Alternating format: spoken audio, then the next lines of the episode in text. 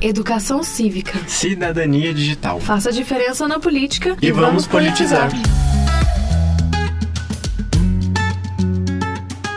Olá, sejam muito bem-vindos e bem-vindas a mais um episódio do podcast Politizar. Me chamo João. E eu sou a Valéria. Sabe quando aquela autoridade política está sendo acusada por algum crime ou infração, mas é julgada de forma diferente? Por exemplo, pelo Supremo Tribunal Federal?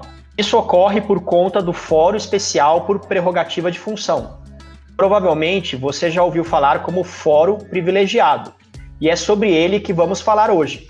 Ótima escolha! O foro privilegiado tem sido muito citado na mídia, por exemplo, para políticos acusados pela Operação Lava Jato. E é um tema importantíssimo para entendermos como funciona o julgamento para parlamentares do Brasil.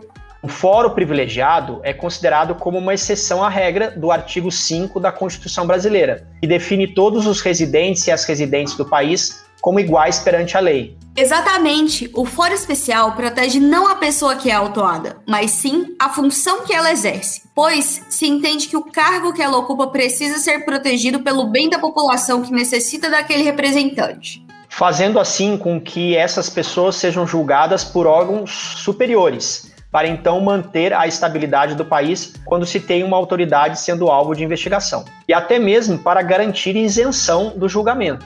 Desta forma, o fórum privilegiado garante tratamentos diferentes a réus de processos, a depender da importância do cargo da pessoa que é alvo de investigação e do tipo de infração a ser julgada. Crimes comuns ou de responsabilidade têm procedimentos diferenciados, por exemplo. Sim, entre os cargos com direito ao fórum estão governadores, que em crimes comuns são julgados pelo Superior Tribunal de Justiça, prefeitos, julgados pelo Tribunal de Justiça do Estado ao qual pertencem, e presidente da República e parlamentares julgados pelo Supremo Tribunal Federal. Isso aí! Mas além dos políticos, também possuem direito ao foro membros dos tribunais superiores, embaixadores, desembargadores dos tribunais de justiça, juízes federais, membros dos tribunais de contas estaduais e municipais, ministros, integrantes do Ministério Público, procuradores da República e muitos outros. É preciso destacar as problemáticas do fórum privilegiado. De acordo com a revista Exame, o Brasil é o país com mais pessoas protegidas pelo mecanismo. Além disso, o número de processos sobrecarrega o STF, fazendo com que pouquíssimos políticos sejam de fato condenados na justiça. Exato. E esse mesmo levantamento, feito pela revista Exame em 2015, relata que dos 500 parlamentares que foram alvo de investigação ou de ação penal no STF nos últimos 27 anos, apenas 16 foram condenados. Desses, oito foram presos e apenas um esteve preso até 2016. Os demais recorreram ou contaram com a prescrição da pena para se livrar das ações penais. Por ser relacionado ao cargo, o mecanismo não acompanha a pessoa após o fim do exercício do cargo.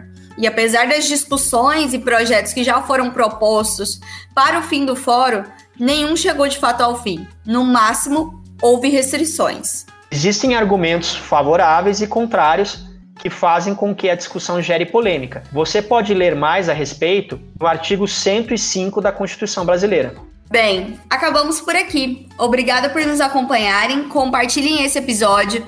Nos sigam no Instagram, arroba Projeto Politizar. E caso queiram fazer alguma sugestão de tema para abordarmos, é só mandar mensagem via Instagram. Até a próxima. Até! E vamos politizar!